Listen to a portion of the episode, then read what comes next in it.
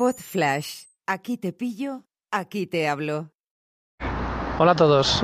Hoy quería comentar el tema de los solteros y casados que escuché ayer en algún segmento, creo que Teresa lo comentaba también. Y nada, poner de manifiesto que creo que se trata de una toma de decisiones, tanto una opción como la otra. Y esa decisión puede ser acerta- acertada o puede ser errónea.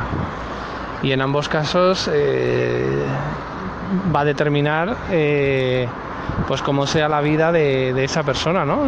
Una vida más plena o menos plena porque yo estoy en contra de ese concepto de las despedidas de soltero y de soltera. Yo estoy casado, no me tuve que despedir de nada, hicimos una fiesta, una fiesta común.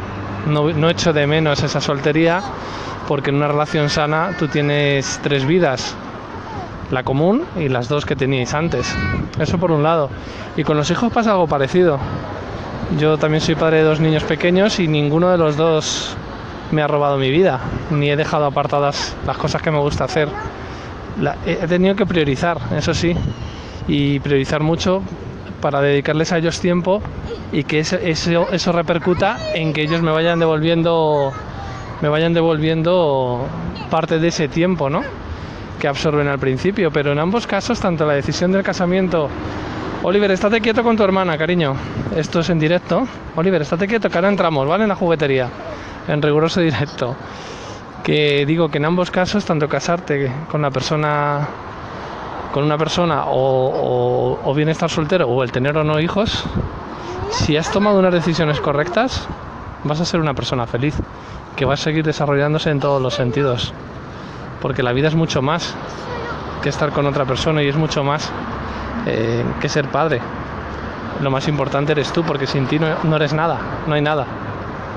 No sé, yo creo que hay muchos tópicos típicos. Lo de la casaste, la cagaste y cosas así. Y que conste que soy monologuista en bodas y he visto de todo. He visto gente, he asistido a bodas de gente que, que podían haber hecho un 2 por 1 porque no pegaban ni con cola. Pero bueno, como decía Gila, se casan con lo primero que encuentran y luego arrégleme esto, como si fuese una bicicleta. Venga, un abrazo. Adiós.